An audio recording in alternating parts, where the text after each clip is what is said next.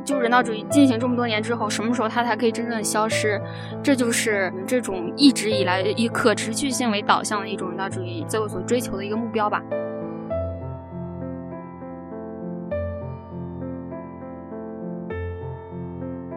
就是在比较小的时间维度上去做这样一些的话，我觉得能够实现更加精准的提前介入和这样一个把控。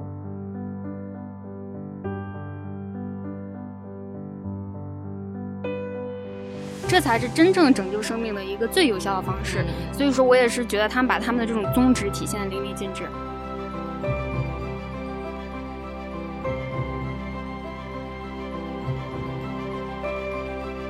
人道主义援助这个事情本身，它就是一个国际合作和协调的一个非常良好的一个体现。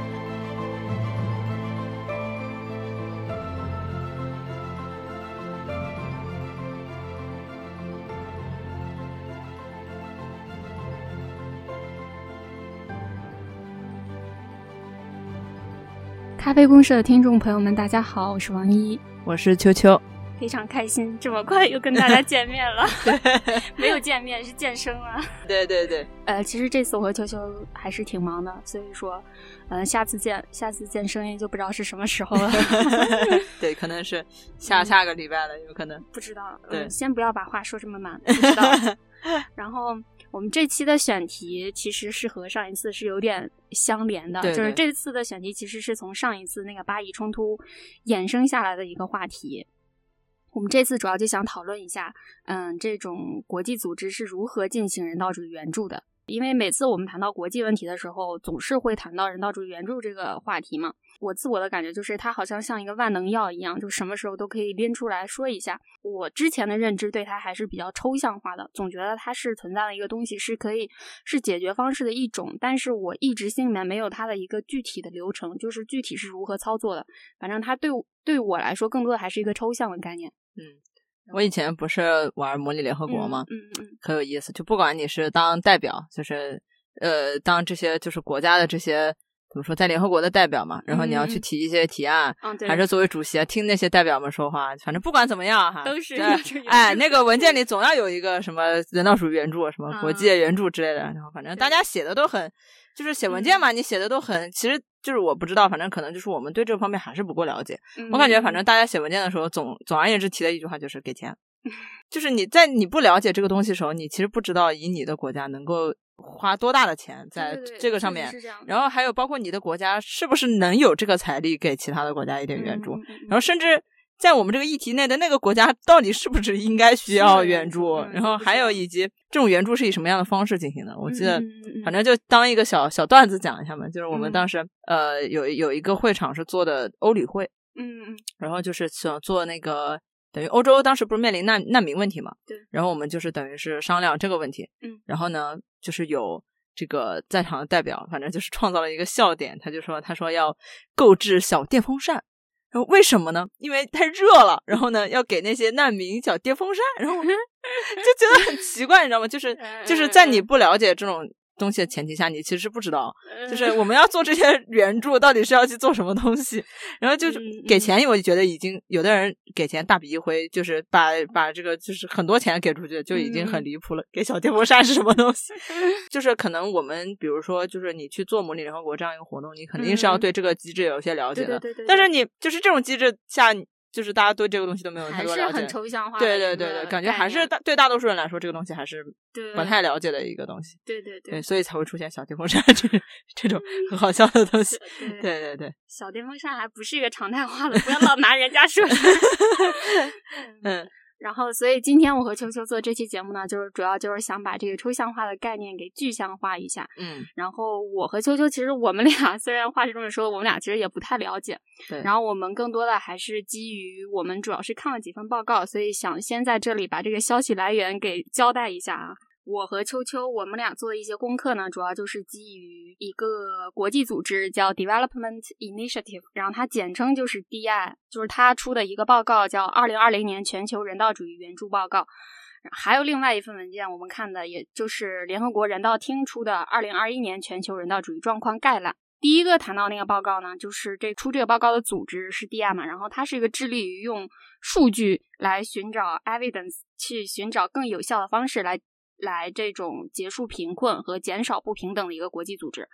而且就是我不知道秋秋的感受是怎么样的，反正我看那份报告的时候，我就觉得它的所有基于的数据都是非常可靠的，就是说我们，对对对，然后它进行数据分析的方式也是非常科学的，也不只是我本人，所以说本身它这份报告的专业性还是很强的，嗯嗯。然后第二份报告刚才谈到的就是联合国人道厅出的这份报告嘛，就是说它是每年在年末。呃，联合国人道厅都会出的一份报告。我接下来说的是一句 quote，是我从那个联合国官网上看到的，就是说，他说这是全球人道主义事务上最权威、最全面的年度旗舰报告，通过全面、科学和协调的分析和测算，成为各方工作的纲领性指导。所以说，我和秋秋主要就是基于这两份报告，然后想做一个大概就是如何进行人道主义援助的一个梳理。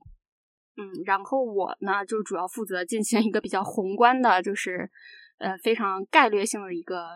简单的一个梳理，然后秋秋呢就主要是一个相对比较微观一点的，就是说如何这些援助是如何落到实处的。嗯，所以说我们今天也是分工比较明确。然后啊，接下来我们就可以进入正题了。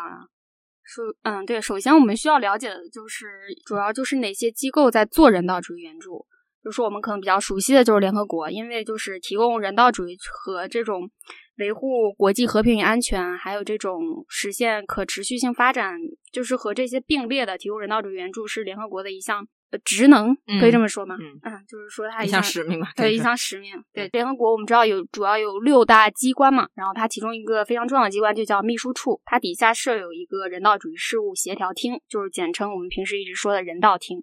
然后它的任务。主要就是包括协调人道主义应急，然后政策制定和人道主义宣传。不只是这人道厅，包括在联合国的其他的一些，在联合国整个的框架内，还有一些其他的机构，也是提供人道主义援助的一个非常重要的方面。比如说难民署啊、开发署，还有儿童基金会，还有粮食署这些，还有世卫组织，嗯，他们的人道主义援助就是从各自的这个方面入手啊。比如说，呃，难民署的话，可能更加关注的是难民问题；然后世卫组织的话，可能会更加这。关注这种公共卫生问题，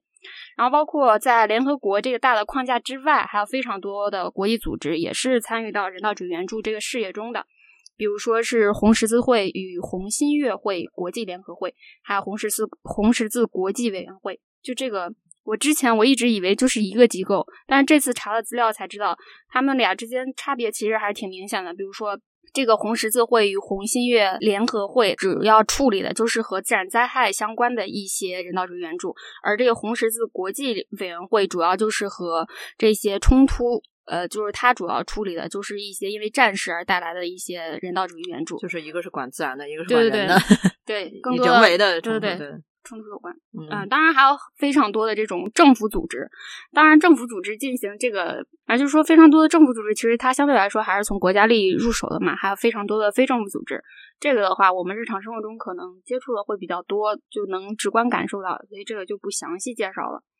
然后刚才谈到就是说这些行为主体有哪些，然后接下来就谈一个更加直接的问题，就是说他们的资金来源是哪里？我主要就是参考的这两份报告，就是一九年、二零年这两年，大概就是它的，但是它基本上这些资金来源都还是挺稳定的。它资金来源更多的还是各国的政府，然后长期以来圈住比较多的还是美国、英国和德国，然后包括还有挪威和瑞典这些国家。而且它还有相对，它还有一个基于 GNI 国民总收入的一个排名，就是说看，就是相对于一个国家的经济规模，你人道主义支出的有多少。所以说这个这个指数排名还是挺关键的。我们可以看出，像科威特、还有沙特阿拉伯，嗯，包括还有瑞典、挪威这些国家是比较靠前的，就是说他们为人道主义事业做出了贡献相对来说是更大一点的。其实也不能这么说，反正就是说基于他们经济规模做出了也比较大的一个呃贡献。还有一个比较重要的资金来源就是个人捐助，这里面包括就是一些企业，还有一些私人的捐助。其实我们总是感觉私人捐助可能并不是一个特别大的部分，反正至少我之前我老觉得私人捐的还是比较少的。但是这次看了那个报告才知道，私人其实占总援助的五分之一左右，而且它一直是处于一个比较上升的态势。相反，反而是国家，它国家当然还是作为一个最大的捐助者，它这几年。其实是有一个下降的趋势的。然后第三个就比较关键的问题就是资金如何分配，就是说各个国际组织内还有各个国际组织之间，它肯定会存在一些衡量的标准在的。就是说，他他们如何进行这种资金的分配，是会有一个紧迫性和严重性的一个有效的分析，就会基于这样一个分析来来分配这个资金。然后从这个大的方面来看呢，主要是有两个指标。第一个指标就是说有多少人需要帮助，就是把这个数量大概的可以模拟出来。还有一个就是说这个地区的危机的严重性已经达到了哪一个哪一级，是中高还是低，还是什么极低还是极高？一共有五个标准。而且这底下基本上又可以延伸出非常多的一个指标，比如说呃某个大的地某个大的区域，它底下有哪个国家是有。多少人是生活在每天不足一点五美元的一个贫困线之下？有多少人是生活在就是每天这个生活是低于三点二美元的一个贫困线之下？这是一个我们可能比较熟悉的一个指标。然后还有一个就是说，这些问题主要是由战争、由政治。政局动荡，还是自然灾害，还是或者是长期贫困这些问题来导致的。然后现在还还有一个非常重要的指标，就是说它感染新冠疫情的这种风险是多大？因为整个资金的分配它是一个问题导向性的，所以说它的工作重，它的工作重心是提供更加有效、更加迅速的援助和保护。嗯，所以说他会倾向于去解决它，就是解决更大的、更具有深远影响的问题。比如说，由于气候变化引发的一个人道主义危机是影响更广的，而且持续时间更长的。而且他也会更多的关注到一些基础性的问题，比如说这些人有没有，他会先保证一些最基本人权吧，比如说有没有地方住，有没有干净的水喝，这些最基本的保障是能够得到。解决的，所以说这也是它的一个重点的关切的一个点。其实这个资金的分配，一方面是有它主动性在，就是说它可以在里面有发挥很大的作用来协调这些资金的一些转入、转出之类的。当然还有一个被动性的点，就是因为我们刚才也谈到了私人捐款，它也是非常重要的一个这些资金的来源嘛。就是我还去尝试了一下，就是看如何去联合国上那个捐款，就是。我先是上的中文版的，然后捐款之后，他会点捐款之后，它会出现非常多的那个联合国的，我就只只试了一下联合国啊，其他的机构我还没有试，就是它底下会有非常多的分支，就是看你愿意帮助哪一个。比如说我直接点进去儿童那一项的话，儿童底下也会有非常多的选项，然后你可以是那种每个月。然后就可以捐多少钱，或者是一次性捐款多少钱，或者是每年捐款多少钱，你都可以自己选择。所以说，他的就是个人这个选择空间还是挺大的，所以这就会导致就是一些问题上，他可可能得到的捐款是比较多，某个也是急需要得到的。得到帮助的领域，它可能是捐款比较少的。就近几年一个趋势，就是它基于性别暴力的一些一些基金吧，它它可能会募集的资金会越来越多。欧盟在其中发挥非常重要的作用，就是说它可能在这方面的资金，嗯，就是倾斜的非常多。所以说，我们也可以看到，它有一些需要得到关注的领域，其实它得到的资金可能没那么多；有一些呃得到的会比较多。所以说，它也有是有一个自己被动性的一个因素是在这里面的。对，我我主要我的前面的部分就是非常的，我也不知道，反正就是非常的粗线条。呃，我的这个部分主要他们的这个两个部分主要讲的，第一个部分主要讲的是这个，就是我们在这个呃，实际上这些钱是去到哪些地方，然后如何让这些钱就是发挥它最大的作用。嗯，然后所以就是主要是这两这几个部分，然后主要呃前面的话主要是。呃，我我刚才就是一一讲的这些嘛，因为我还没有看前面那个不报告前面部分，所以就是我注意到的是这个政府的这个捐款投资，它主要是以经济合作与发展组织为主，嗯，然后就以这些国家为主，然后这些国家其实大部分都是发达国家，并且他们都是。呃，而且我注意到一个点，就是说欧盟在其中的影响。然后这些国家里面很大一部分都是欧盟成员国。就是怎么说呢？如果非要说跟刚才一讲的那个部分联系起来的话，我觉得这还是有点比较大的关系的。对对对。然后呃，其实怎么说呢？就是在这个部分里面，呃，政府的捐赠，然后包括就是这些呃组呃，比如说联合国这样的组织，然后还有包括像个人的话，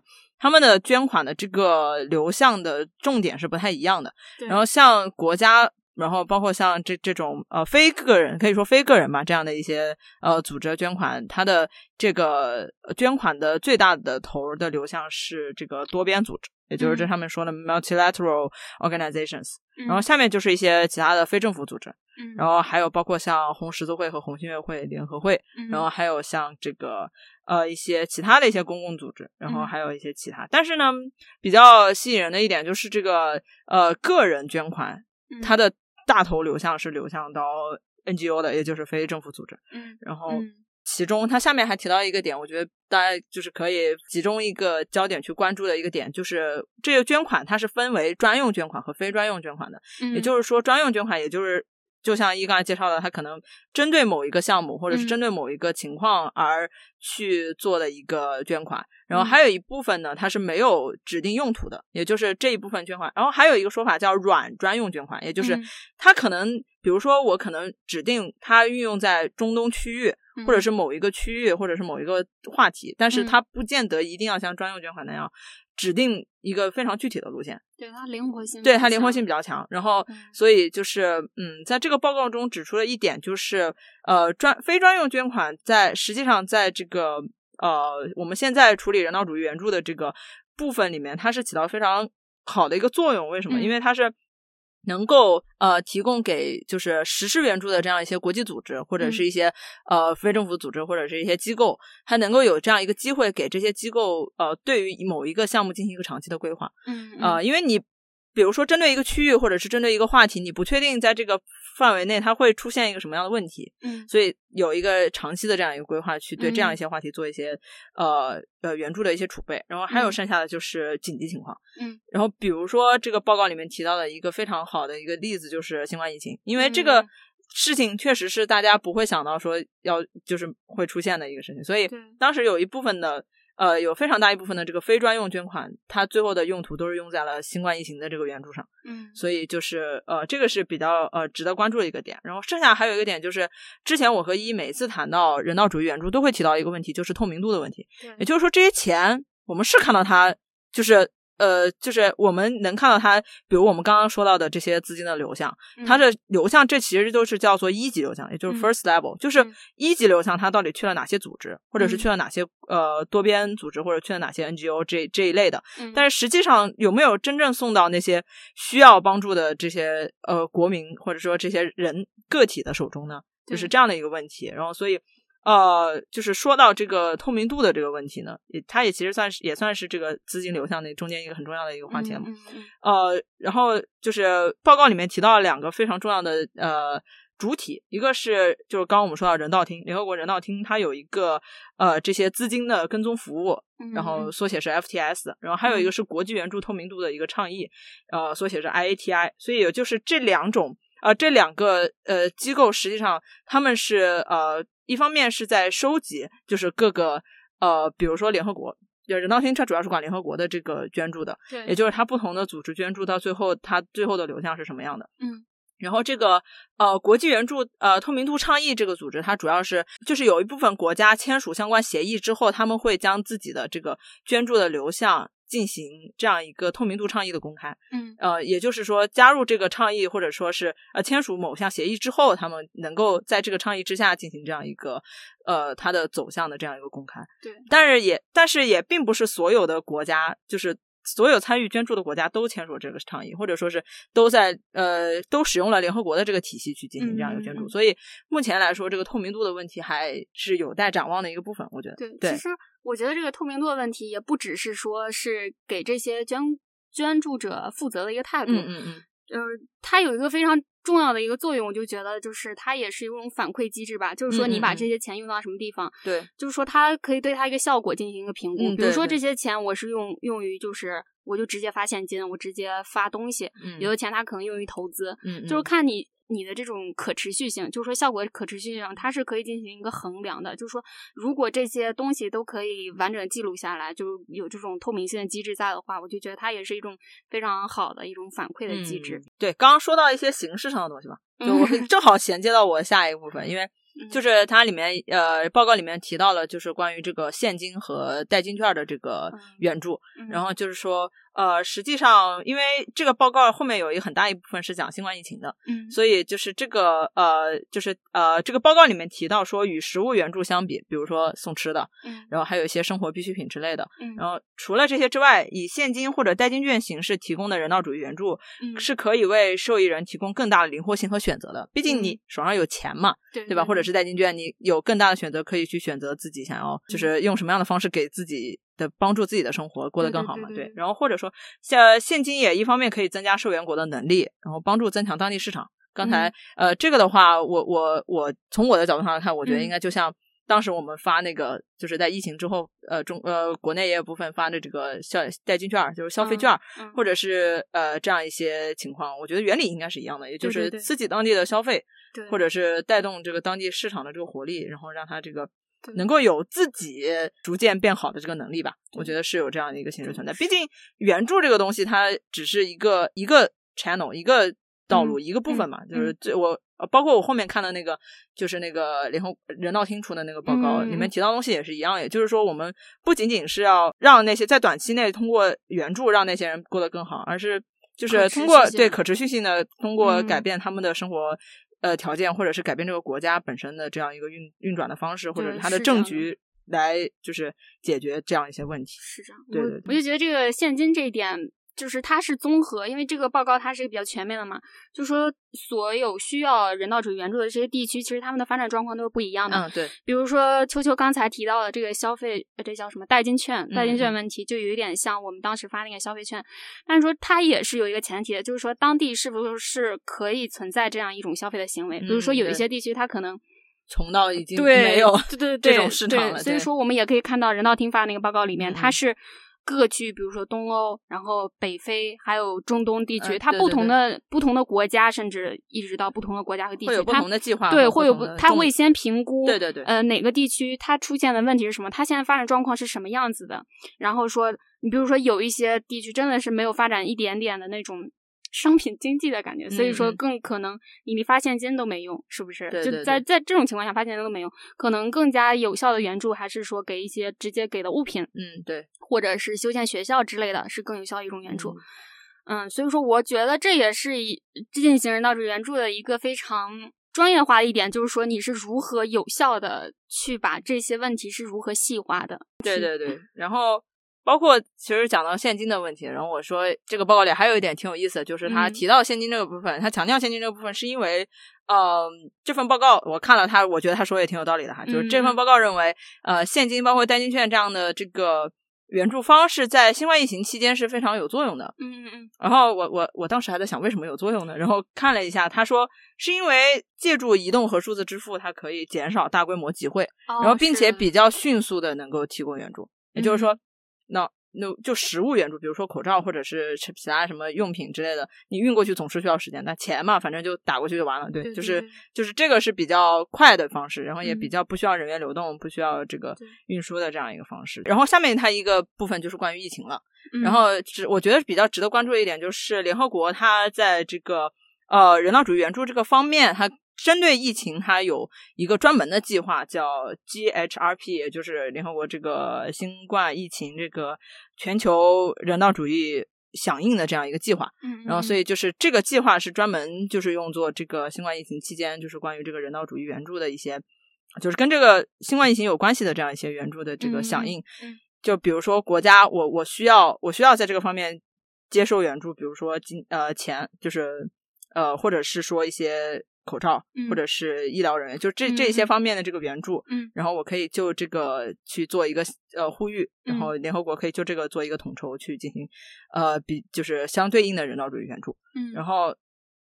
呃但是呢，就是说呃这个报告它是一个比较 overall 的从这个。啊，疫情的这个情况，也就是总结了一下，我们现在目前在疫情，就是新冠疫情的这个情况下，人道主义援助面临哪些问题？嗯，哦，比如说，就是因为疫情的原因，所以全球经济现在是一个不太景气的一个情况，大家都不是很有钱，然后很多国家也都是，呃，包括发达国家，大家都可以看到，欧洲很多国家现在也是深陷这个，呃，这个，呃。至少在过去的一年里，曾经某一个时段都深陷这个疫情的情况。对，所以他们其实怎么说呢？就是他们作为捐助的大头，他们可能也需要就是转过头来关注自己国内的这样一些问题。对，其实不只是新冠疫情对他们对他们各个国家的经济产生非常不好的影响，还有一点就是，我觉得新冠疫情确实给每个国家的观念都带来的影响，就是带来一种。对于全球化的一种反思，嗯，就是可能全球化并没有我们想象那么好，就是可能还是觉得自己单边挺好的，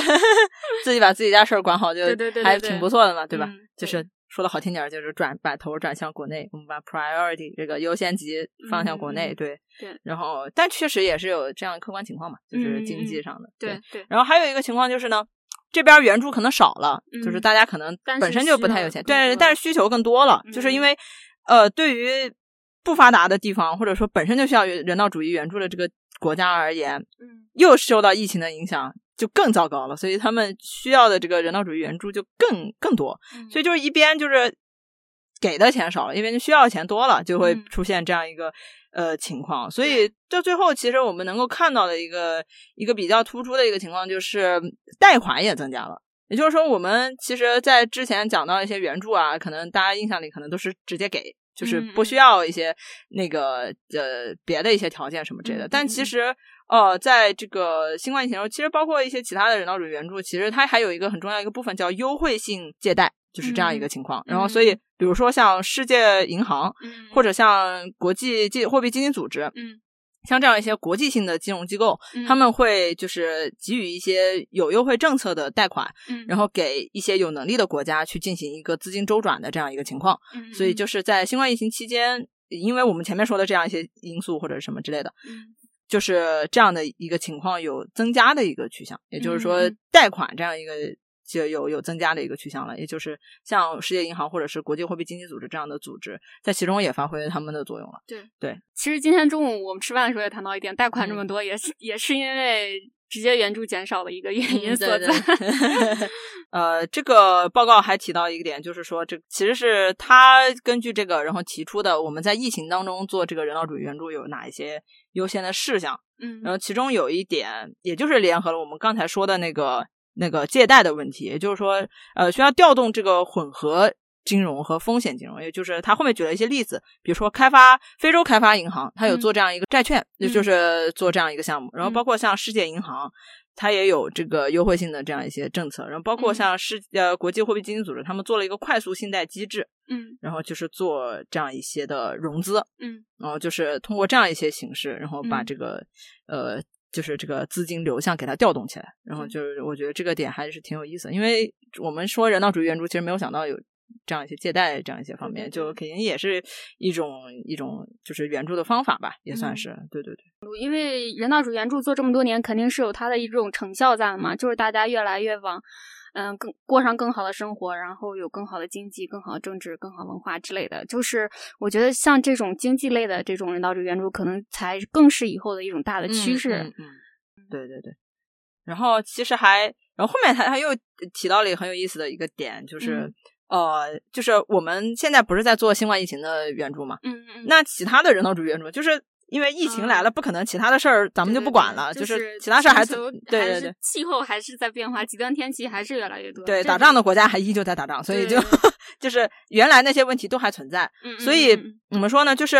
呃，就是国际组织，包括这些就是在呃分配这个呃人道主义援助的这些主体，他们是怎么？就是要衡量这个人的呃主衡量这个疫情，然后以及其他的方面的人道主义援助之间的这个比例。那其实挺有意思的一点就是，呃，我看到这个呃这个报告里面提到说，平均而言，疫情就是疫情呼吁的这些人道主义援助和其他方面呼吁的人道主义援助，这些得到满要求就是得到满足的比例是一样的。也就是说，其实国际上对于这就是疫情和其他的这个比例，其实是怎么说？没有没有侧重于疫情了，其实就是还是在持续的关注其他的这个人道主义援助的这样一些情况。对，嗯，然后呃，但是有一个很有意思的点，就在于说，呃，在呃对于新冠疫情的这样一个援助当中，就是有很大的。呃一个部分，它是拿去做了一个疫情捐助总额，它有百分之三十八是用于全球支持服务，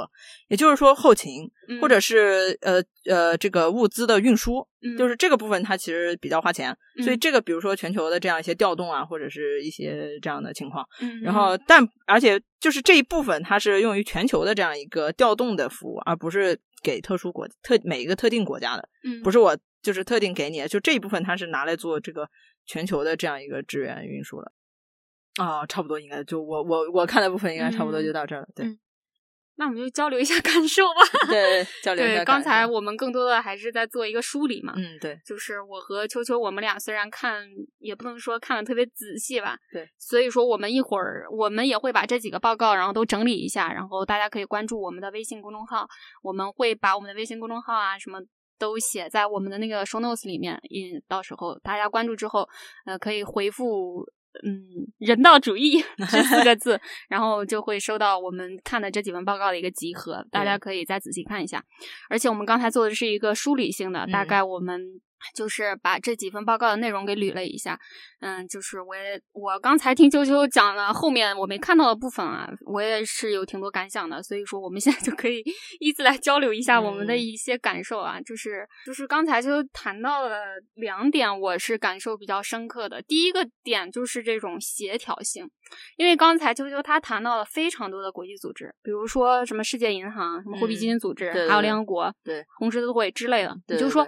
这么多组织之这么多组织，包括一个组织之间，他们如何协调？就是如何形成不重复的地带，或者是可能会形成一种真空地带？就是说，他们他们之间是如何协调的？其实这。不可能是在联合国之上还有一个纲领性的文件。嗯，我觉得更多的还是这些机构之间，他们在日常的工作中如何去寻找一种平衡。嗯，我个人的感觉是这样的。反正我觉得这种协调性非常重，非常关键。而且还有一种就是组织内的协调性，比如说现在就我们就拿联合国的人道厅来说，他可能现在呃有。以前就存在的一些人道主义危机，还有现需要去解决，还有现在新冠疫情需要去解决，他们就得如何做好一个协调和平衡，这也是非常关键的。就是这种协调性是我感受非常深刻的一点。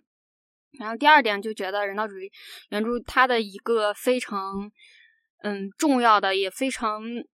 需要关注的重点就是可持续性吧。嗯，就是如何去创新这种呃进行人道主义援助的方式，就是如何能让它最大程度的实现。可持续性，希望能到多少？就人道主义进行这么多年之后，什么时候它才可以真正的消失？这就是我们这种一直以来以可持续性为导向的一种人道主义最后所追求的一个目标吧。就是这个世界再也不需要人道主义援助，就是不是我给。不是授之以鱼，而是授之以渔。其实这个报告给我的一个，我刚才讲的感想也是可持续性这个方面，就是因为看了那个，其实是看了这个报告，又去看了人道厅的那个嘛，嗯，包括之前的那个中文的报告，然后就是他提到一点，就我觉得还是很很就是很重要的一点，就是刚刚其实我们也讲到了，也就是说如何从根本上去解决问题，而不是只是给钱就完了，就是这个我觉得还是比较重要的，尤其他提到一些政治解决的问题，其实我觉得这个是。包括像刚一前面提到的说联合国的这些组织，然后包括其他的实施人道主义援助的这些主体的组织，嗯，他们之间是如何进行协调的这样一个呃合作？其实我我个人，我可能也不是一个联合国专家，但我可能之前嗯。做过模拟联合国的一些工作，然后包括自己也对国际组织比较感兴趣。我个人是这样觉得，就是我觉得人道主义援助这个事情本身，它就是一个国际合作和协调的一个非常良好的一个体现。嗯，也就是说。呃，包括像联合国，它本身就是一个国家之间去做一个协调和联合的这样一个组织。嗯，然后呃，比如说这些国际组织，他们本身自己也都是有各个国家代表在里面，嗯，然后也有各个国家的工作人员在里面，嗯，就是然后包括像呃，刚刚我们说到这个可持续性，然后包括这些解决，就是到最后如何解决，也是需要国家作为主体之间去进行一个协调和这样一些。合作，毕竟比如说你，比如说政治问题，比如说就是这些打仗的这些事情，那毕竟也是国家之间主体之间要去坐下来谈和谈，或者是停火这样一些呃实际上举动。然后包括像呃自然灾害，它也是一个全球性的问题，所以就是也是需要大家一起坐在一起解决的。所以就我觉得怎么说，就是目前我们现在全球的这样一个政治局势，或者说这样一个嗯发展前景，目前还是一个以民族国家为。主体的这样一个一个一个主体去进行这样一些国际政治或者这样一些活动，嗯，来来进行这样的那个，就所以我想说，就是如何要就是去利用好这些协调机制，它本身还是一个很重要的一个东西。而人道主义援助它就是一个非常好的一个体现。就是我我我我看完这些东西之后，我的感想就是这样的，就我觉得大家能够就是去怎么说，就是我我而且并且我其实还有点感动，怎么说呢？就是。我觉得，就而包括。尤其是像我，我因为我很想进联合国工作，然后就是我有去了解一些国际组织的人，他们是怎么工作的，然后包括就像这些难民署啊，他们他们实际实地是怎么去实施人道主义援助，他们实际上是怎么把这些东西送到需要的那些人手上，或者说需要的那些国家的政府，咱们是怎么去跟他们交接的这样一些工作，然后就是也有一些呃，就是这样一些人，他们到实地去，实际上是遭受战火的，然后就是就你去看那个。呃，我之前有去搜维和部队，然后就是你去看那些呃维和部队的人，就是他们是怎么牺牲的，有一些这些也有有也是有这样一些成分在，就是他们比如说可能就是呃面临着这样一些战火呀，或者是一些呃当地的自然灾害然后，他们也就在那个地方牺牲了。所以就是我觉得就是联合国，然后包括人道主义援助这个事情这个事业，他们本身所包含的这样一个东西，其实是本身就很让人感动的一个一个东西了。就所以就嗯，我觉得就不管是。呃，大家呃，不同国家的人都在这样一个呃组织里面去工作，然后大家一起为了人类的福祉去呃做这样一些事情也好，然后包括像呃。就是其实做这样一个事情很不容易，我觉得，尤其看了这些，包括一刚才前面梳理的这些内容，就是你要需要去定一个什么样的标准，然后你需要去实地的去对这些国家进行一个考察，或者是呃，就是对这个做一个评估这些东西。其实这些事情都是很复杂，并且你可能自己拿不就是拿不到想要占怎样一些好处，但我个人就是觉得你实际上去做这样一些事情。就是是是一个很好的事情，就是能够为人类整体发展，然后包括像这样一些社会进步做一些实非常实际的这样一些帮助的事情。对，就对我来说，可能我的感想就这么的感性，就很感性。你说的这个就是让我有非常你你说的感想，又激起了我的感想，这相互激荡的。要不就说，其实刚才秋秋谈到一点，是我也是看了这份报告之后。呃，印象非常深刻的一点就是说，其实我之前我想象人道主义援助，它更多的是一种修复，就是说灾后，嗯嗯，或者是战后，你。你能做什么？就是说灾难已经发生了，但是其实人道主义援助远远没有这么简单，它更多的是在灾难发生之前就已经介入了，嗯，就比如说它的就是很多自然灾害发生之前，它会根据一些。嗯，数据，然后包括很多科学模型来预测出来，呃，这个这个可能就会发生洪水啊什么之类的，他们就会很早。他们每年每。每年的开头就会预测什么今年厄尔尼诺会在什么样的地方对，就会发生什么，然后他们就会很早去介入，这才是真正拯救生命的一个最有效的方式。所以说我也是觉得他们把他们的这种宗旨体现的淋漓尽致。然后第二点 就是我和秋秋可能正好相反的一点，就是我之前听到人道主义援助这几个词儿，更多的还是就觉得它是个非常高尚的事业，就是可能更多的它是一种崇高的东西在吸引你，但是我反而忽略了它背后这种一个非常科学的、非常行之有效的一个机制。我觉得它这种光环反而让我没有看到它背后这种非常科学、非常行之有效的机制。当我看到这些机制存在的时候，我才能真正的感受到这份光环背后那种沉甸甸的东西。就觉得这个东西真的是一项事业，不是一个简单的有一个东西在指引你。就是说，它是非常需要务实的精神，非常需要你真正的去关心每一个人，你真正的能够做出来的事情。对，但我其实觉得，实际上大家我们在提到联合国或者说相关的国际组织。之类的时候，我觉得我们都应该要去，也没有说怪你的意思，就是我们都应该要去想到，其实这些事情背后是有非常大的一个就是组织或者说一个机制在规整这些事情。对，我不知道，反正可能因为我之前还还是那句话，我之前做茉莉联合国，所以就因为有很多人。就是脑就是什么都不想，然后一拍就拍屁股就决定说我要给哪个国家多少多少多少援助，然后这个多少多少多少援助，他可能连自己国家 GDP 都没有查过，所以就是我觉得一旦你要就是呃，比如说你想要对国际事务有这样一些呃关心或者了解或者认识，就是一定程度上就是怎么说，要对这些就是表面上看起来很那个事情，就是呃心怀一个。敬畏吧，反正我是这样想的，就是因为我觉得，呃，就是如果你要让我，就是在一个虚拟，我假只是让我在一个虚拟的会场上去做这样一个我比如说我我我是哪一个国家代表，然后你要让我在针对某一个难民问题去做多少的援助，这对我来说都已经很难了。就是要去，实际上我要大概确定要多少钱的这个要给多少钱的这样一个援助，实际上对我来说就已经很难了。所以就是我觉得怎么说呢？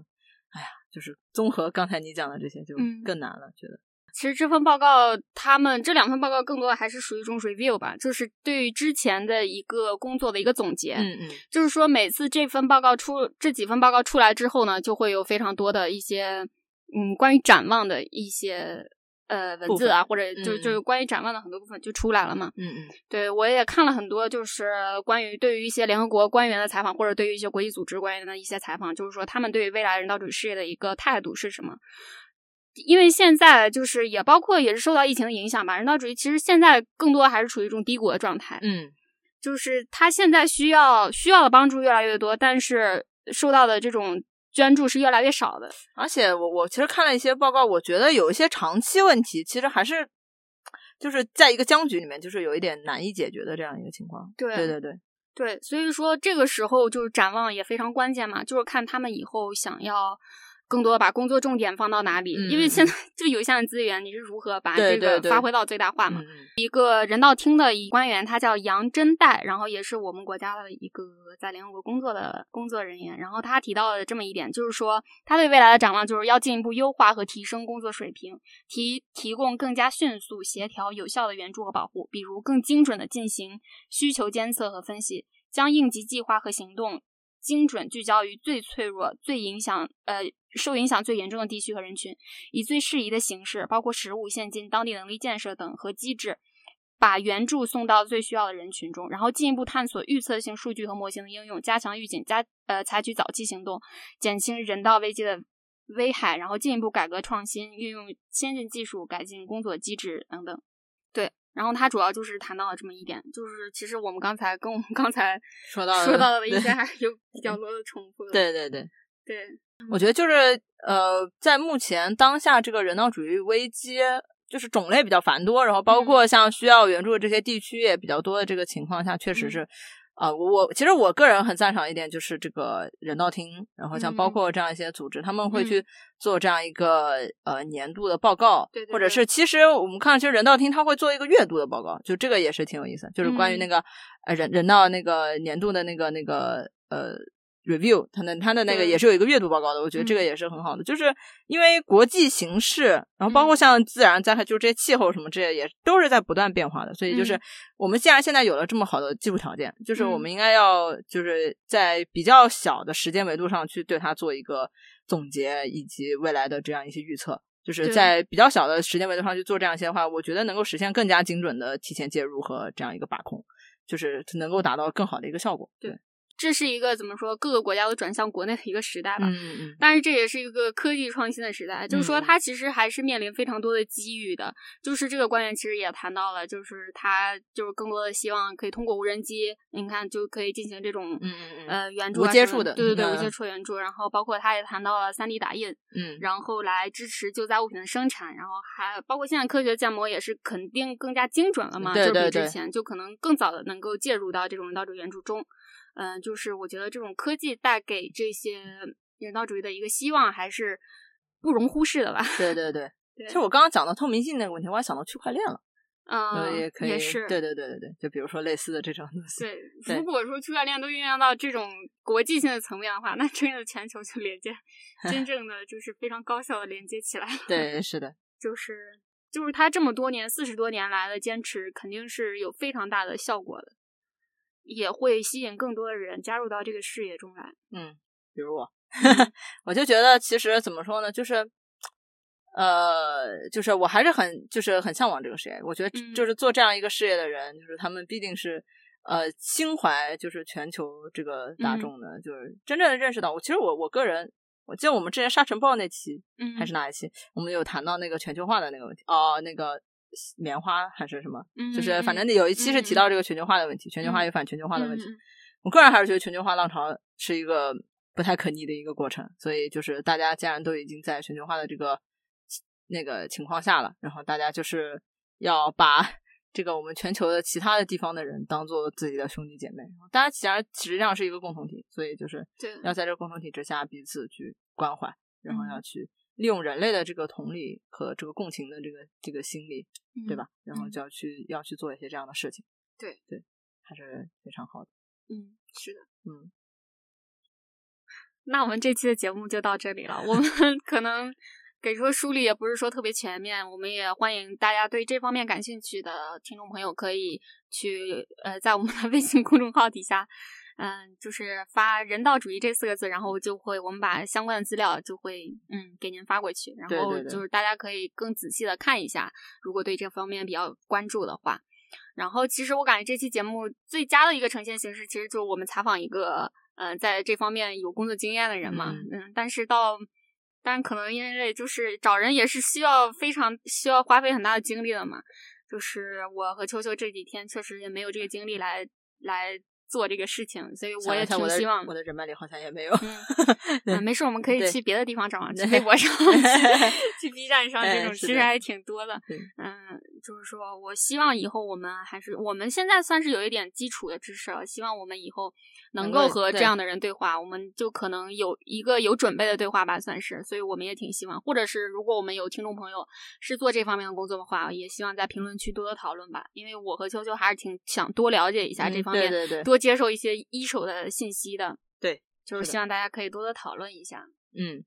然后我们的节目，对，最后又是我来做这个部分。我们的节目能够在这个小宇宙、喜马拉雅、网易云音乐，然后还有苹果播客。呃，收听，然后就是大家可以多多关注、订阅，啊，点一个 点一个订阅的小小按钮，就订阅我们的咖啡公社，对，然后就是可以去翻看我们往期的内容，我们谈过很多这个国内的，包括国际的一些话题，对，然后也可以，大家也可以多多跟我们互动，然后想，比如说大家想听到什么样的话题之类的，我们也可以，对对，做一些呃节目进行一个讨论，对对对，因为我们现在的选题其实是越来越灵活了，对，就是。